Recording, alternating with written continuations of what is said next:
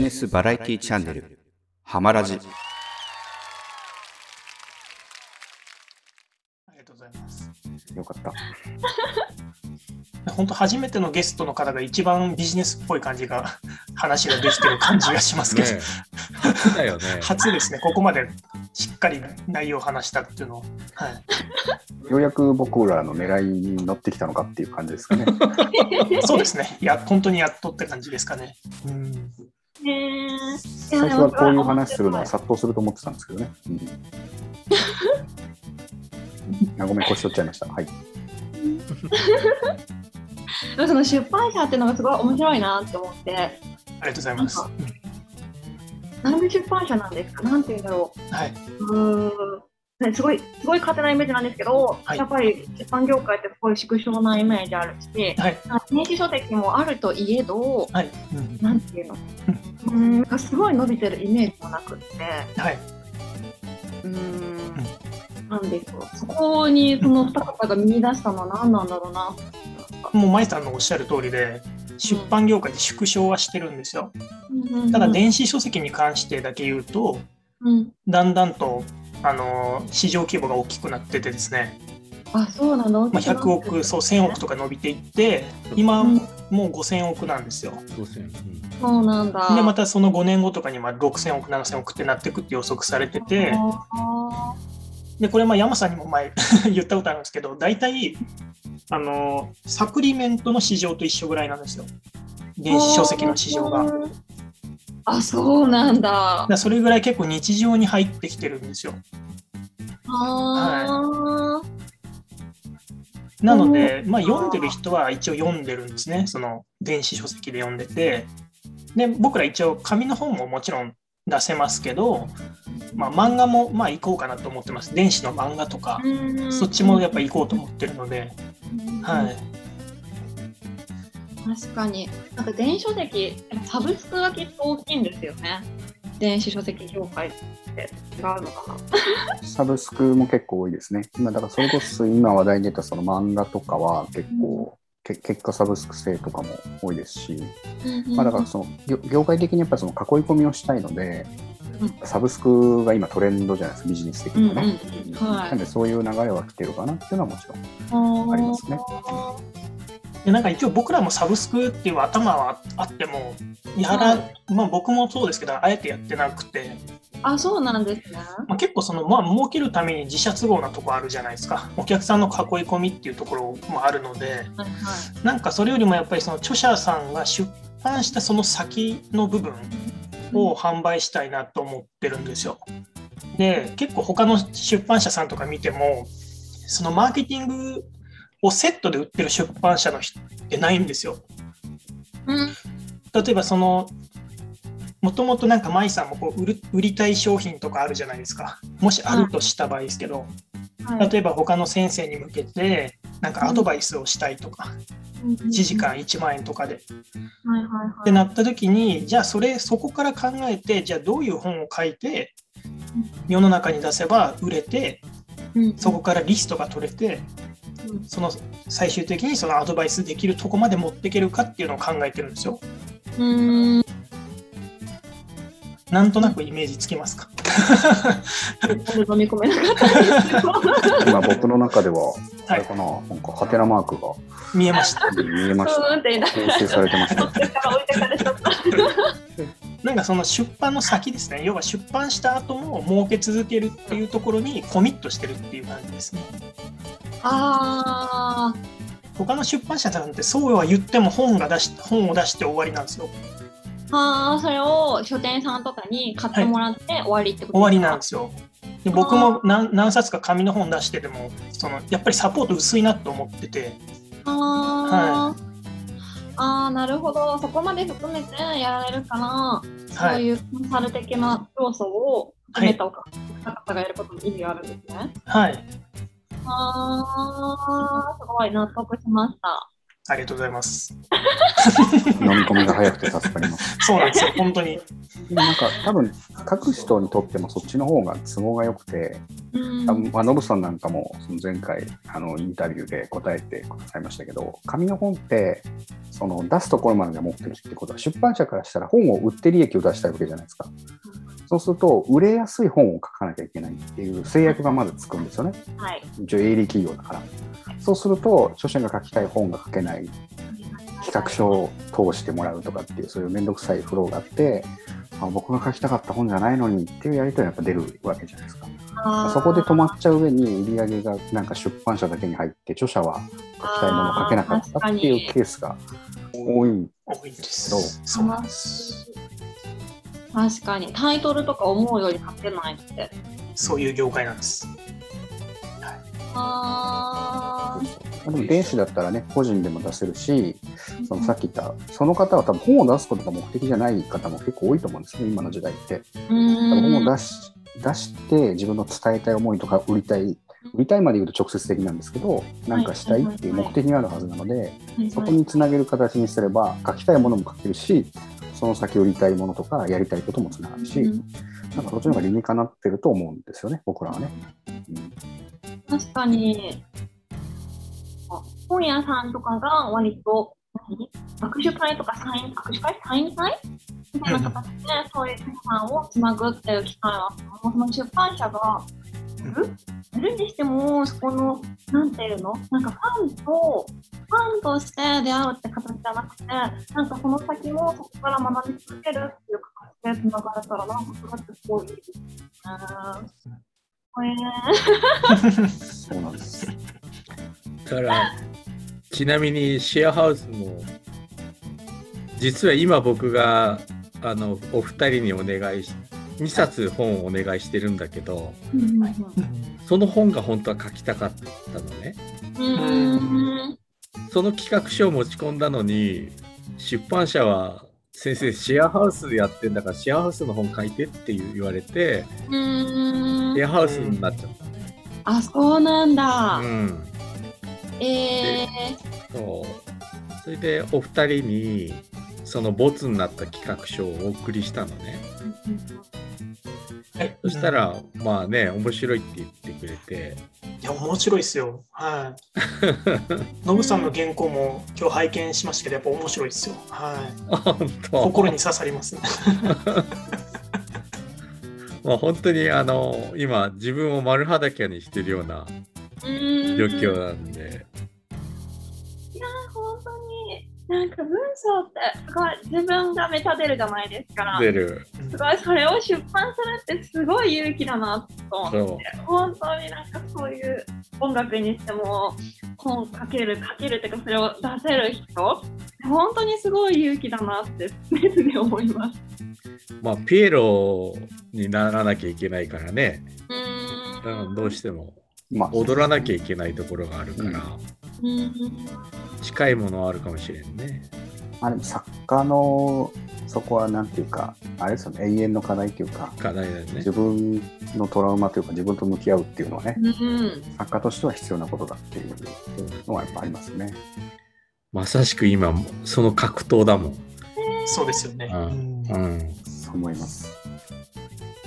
なんえか多分大変なんだろうなと思って、最近、今うちで準備してる資料があるんですけど、著者が執筆に悩んでいる時に送る資料とか用意してるんですよ、今。あすごーいすごーいうん勇気づけたり、こうやって書いたらいいですよっていうのとか、アフターもしていかなきゃいけないなと思って。プロデューサーだね。お二人はね。はい、もうトータルで、その著者さんのトーサーだよータル、ねトータルでプロデュースですね。うんすごーいそうですね。だ出版パブリッシングというよりもプロデューサーなんだよね。あ、そうです、そうです。本当にそうです。二人はい。うん、ああ、納得。一時期、そう、電子書籍プロデュースっていう名前でやってたぐらいで、本当にプロデュースですね。はい。だよね。うん。だから今日もちょうど、なんか、その作家時代なんかそんなに出版社からどうですかとか、原稿の進捗どうですかみたいな、そんな優しい言葉なんか一回もかけられたことないよとかって言ってたんで、なんかうちはちょっと違う形にしようかみたいな。あ、そう、フォ僕ローはアップそう、僕、僕があんまりそういう経験だったので、なるほど。でそれで僕も担当者が3、4回変わってるんですよ。ああ、はいわかるわかる。ねはい、それで逆に今度はめちゃめちゃつついてくる人とかいたりとか、うん、その知っていたよね。はい、とか逆に1ヶ月全くフォローない人とかもやっぱいるので、そうう。いう著者とのギャップを埋めるっていう部分もやっぱ僕ら担えると思ってるんですよね。なるほど。うはんい、じゃあそこもね。はい、そこを今山さんとちょっと考えてるっていう感じですね。なるほど。一応企業理念じゃないですか、コンセプトに著者に寄り添うっていうのを一応掲げてるんでね。へはいー、すごい。いいですね。なんかそう言われると、全然文章を書いたことない人間でも、なんか自分を知るために書けたらいいなってすごい安易に思います。ありがとうございます。機会があればぜひ、弊社から出版を使って。はい、まあでも文章を書くの、さっきその大変だって言ってますけど、皆さんそれこそ今時メール書いたり、LINE とか SNS やってるので、書くこと自体はおそらく慣れてるはずなんですけど、なんか急に本ってなると、なんかちょっと急に変わっちゃうだけで、うん。まあそそこだけだと思うんですけどね、僕はね。うん。うんまあ、書けなくても全然喋ってくれた音声いただければうちで書き起こすっていうあサービスももちろんあるので、はい。ろ露骨な宣伝ですけども、はい、露骨に執筆代行とかもああったりしますから。えー、楽しそだから、つなぎ止めるっていう視点で見ると、例えば天竜の今プロジェクトだと、非常にあの、ワークショップとワークショップの期間がすごく空きすぎると僕は思ってるのね。そうですだからなんでもっと早くこう次を入れないのかなっていううん。ジレンマがあるんだけど、う。そのために一つ考えたのが、まあ、2人に協力してもらってやったのがこのラジオで。うん。ラジオにゲストでよ呼んじゃえばその間個別に相談も受けられるんじゃないかっていうのが一つとあとはこう頻繁にこう背中を押すようなメルマガを僕が今書き続けて送ってるんだけど、えー。すごい。そんな応援までしてくれるんですか？怖い。ずっとして今日も、今日も朝9時半ぐらいに飛んでましたね。俺舞ちゃんに送ってないか。え入れてください。あれごめんね。あれ俺舞ちゃんに送ってないっけ？すごい。あ、えーそうか。すごい。ええ、舞ちゃんリストリスト入れてないっけ？メールで来るんですか ?LINE? あノブさんから直接、いや、メールが飛んできますよ。ノブさんからダイレクトのメールが飛んできて、舞今日はちゃん、舞ちゃんは LINE 教えてもらってるんで、LINE に入れてないっけ？あ舞ちゃんの入れてないか。えなんかたまにワークショップのお知らせみたいのはいただきますあれ？今朝これは飛んでないですね。飛んでないな、ご飛んめんねでないです。ね、この感じは。なんかもう来てくれるもん前提で僕は入れてない。あれ？あれだっけ？表に入れなかっ入れてないか。山ちゃん作ってくれいつもあの表に入れていただいてるんですか？メールって。そうそう。ああ、じゃあちょちょっと待ってください。そんなこと？えいつ最近だといつ来たんですか？今日、今今朝朝送っ今朝た。9時半ぐらいあ。今朝は来てない。あら、来てない。完全に私落としてます。はい。ぜひお仲間に入れてくれたら嬉しいです。すいません、じゃあ2通、あ先週のと今週あのと。嬉しい。嬉しいです。失礼しました。すえっとごい、ね、リストの中には、名前はマイトだけ入ってるんですけど、はいあのメールアドレスが連絡先入ってないですね。えー、あ、そうかそうかそうか。なるほどえー、す失ごい礼しました。だいぶリスト更新していただいて。なんかすごい、なんかなん何でもや 何でもやってくれるというか、すごいですね。すごい。メルマガまでやってくれて。だからそうやってつ、だからさっきむねちゃん、山ちゃんが言っててくれた、そのつなぎ止めるっていうか、うん。フォローアップするっていう意味だと、ちょっと今メルマガぐらいしか思いつかない。うん。他にあるのかな？なんかこう。ーん、まあ、どうでしょう。最近でもそれこそ、なんか、あの、僕がやってるコーチングとかでも言われるんですけど、なんか宿題が欲しがる人とかいますけどね、結構。間空いちゃうとあれなんで、宿題くださいみたいな露骨に言う人も結構いるんで、まあそういうの課すっていうのも手かもしれないですけどね。うんなるほどね。まあ、この間のだからデザインコンペなんかも皆さんやってねって言えばやってくれるんだなっていうことが分かったんで、うんまあ、やってくれない人たちとは思ってなかったですけど、今なんか今まで言ったことなかったんで、あ言ったらやってくれるんだみたいな感じはあったんで、もしかしたら次回までに宿題考えてきてねとかっていうのは必要っていうか、まあ、あってもいいのかもしれないですね。うんラジオの中でも皆さんがなんか自分のスピード感と周りのすごいギャップを感じるって言ってたなと思って。すごい私も分かるなと思って。それそれは。だけ盛り上がって、なんか周り、あれ全然乗ってないみたいな瞬間、すごいあるなと思って、なんかそれに、すごい、なんだろう、勝手にダメージを受けすぎて、あ、なんかそれだけ盛り上がってるってなって、あ、じゃあ、じゃあそんなに乗り気じゃないならやめようかみたいななることがすごいあって、あ皆さんどうやって乗り越えてるのかなと思いました。ビジネスバラエティ社長、社長二方、ノブさん、ノブさんどうですか？そういうのって。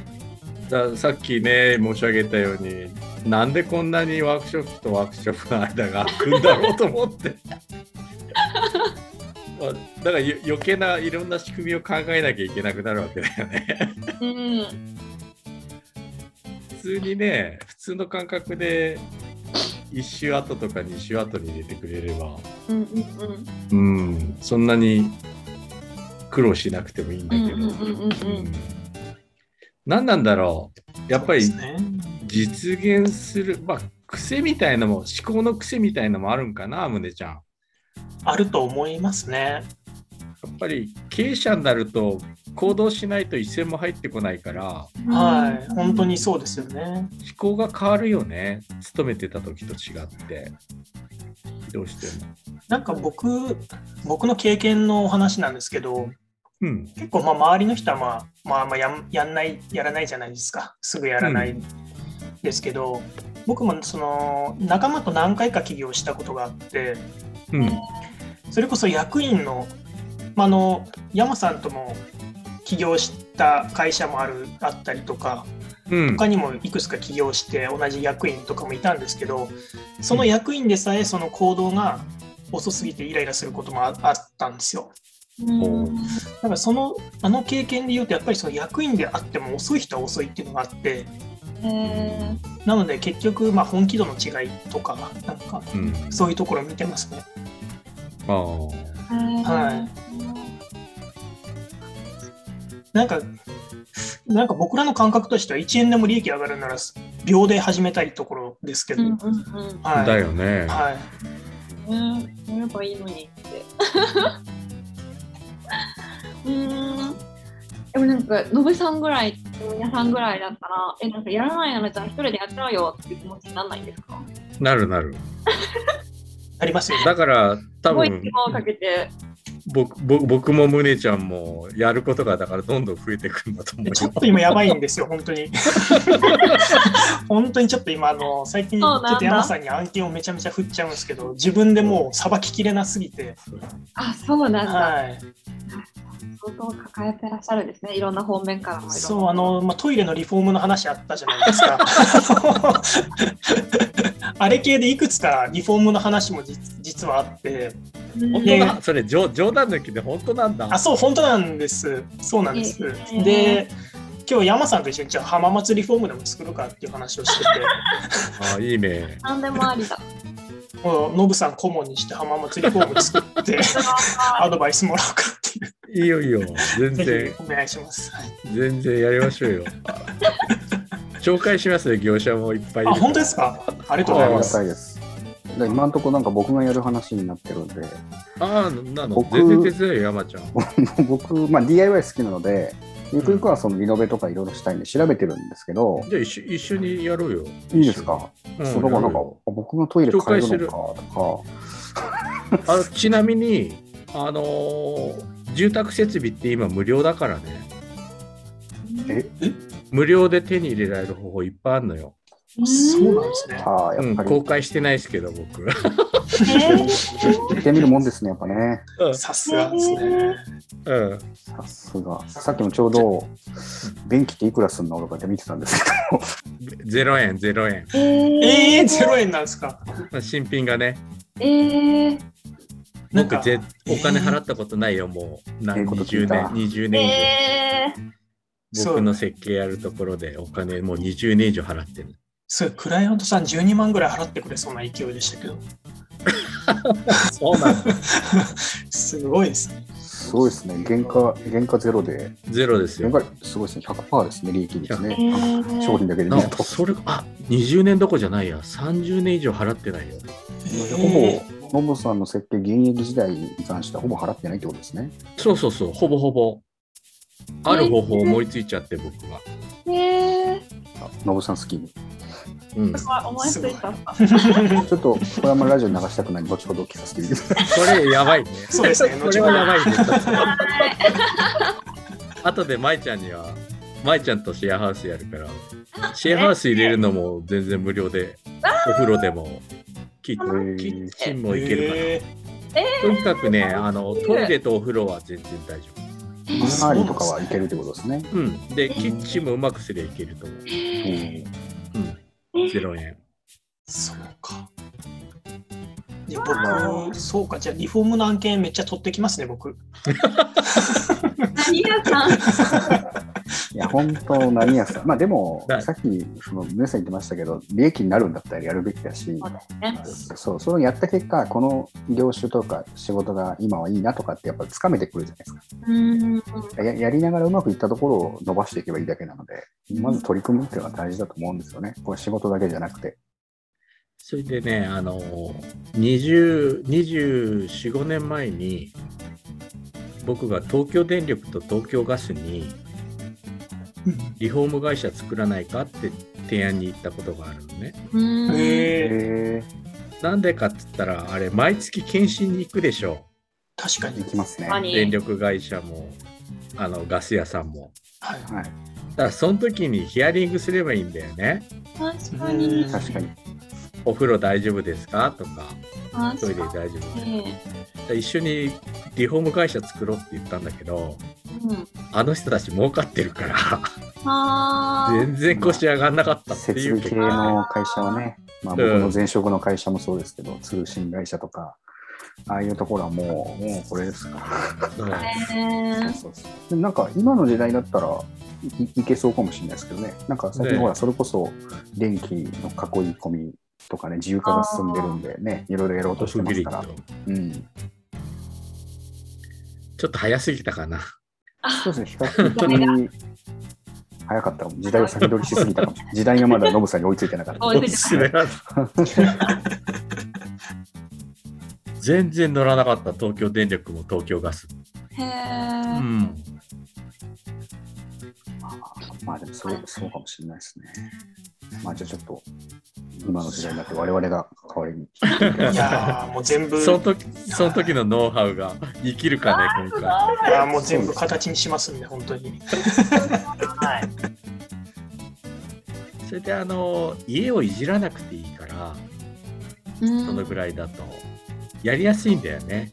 うんうんうんほうほほら、ドラスティックにリノベーションってなると、壁を壊したりとか、うああ、確かに。でも、ほら、トイレとかお風呂とかキッチンいじるぐらいだったら、構造は触らないじゃない？ああ、そうですね。まあ上物だけちょっと変える感じですもんね。そうすると、役所への届け出なんかも必あの不要だから、ああ、そっか。確かに。そうですね。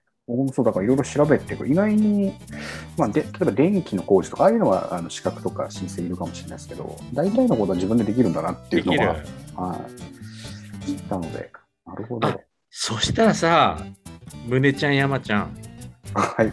はい、なんでしょう。俺、俺、家具提案するよ。そしたら。やりますその家に。やります。はい家具提案する。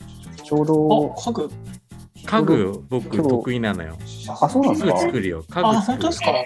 うん。ちょうど今日社長から、うんなんかインテリアコーディネーターって誰かいなかったっけ？って言われて、あ、ナオさん違ったっけな？とか言いながら、もうわかんない、とりあえずノブさんに聞いてみっかみたいな話をしてた。まあ、あのちなみに私、一級建築士ですから、どっちもできますんで。えー、そうなんです。なんか僕のイメージだと、一級建築してもっとその骨組みとか、なんか大枠の方なのかなってイメージだったんで、まあまあまあ、なんかその空間デザインとか、まあでも、まあ、ご自身で結局家具の,、ね、あの受注も多かったって一時期おっしゃってたので、そうなんですね。え逆にそのインテリアコーディネーターとかって15万円ぐらいの案件なんですけど、うん。それノブさんをお借りしていいのかっていう。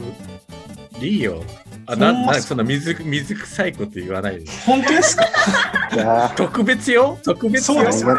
ちょっと安すぎてあのお誘いしづらいレベルのいやいやいや。金額感で。あの楽しいからあよかったです。えそれでと人だからよ。ああすいません。ありがとうございます。本当にありがとうございます。うちの事務所で受けるかっつったら受けないよ。そうですよね。安すぎますもんね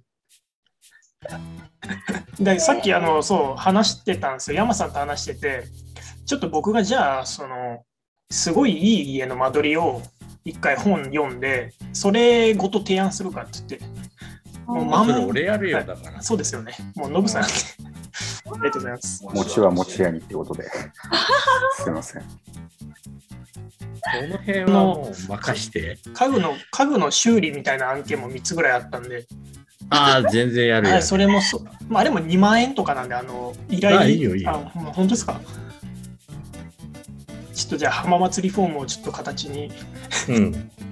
いただいくらでも、いくらでも惜しみなくノウハウを提供します。あありがとうございます。ああれ40年分の。ありがたいですね。りがたいです、本当に。そんなこと言ってくれる人いないですからね、今の時。ノウハウにお金を払わせる時代ですから。そうですよね。すごい、なんかなんでこんなにみんなを育てようとしてくれてるのか、なんかすごいですね。ありがたいです。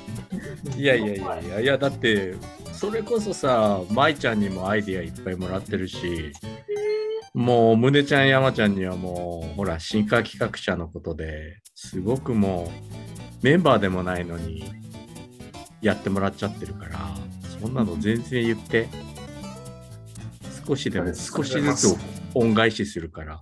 すごい。うんその永遠にこう、運の返しにまた、うん。だから今日もね、あの文芸大の学生さんから、あの舞ちゃんと同じで、舞ちゃんからこの間相談を受けたんと一緒で、今度のリノベーションスクール参加した方がいいんでしょうかなんか最近そういうあの僕の方でもなんか LINE とか飛んでますね。飛んでる？はい、飛んでますね。僕はあの、あのこの間の女子会があるんで、あそこでそんな話してましたよ。あ、本当？うん。ただね、いろいろあのー市役所の方にも僕はお世話になってるもんですから、はい。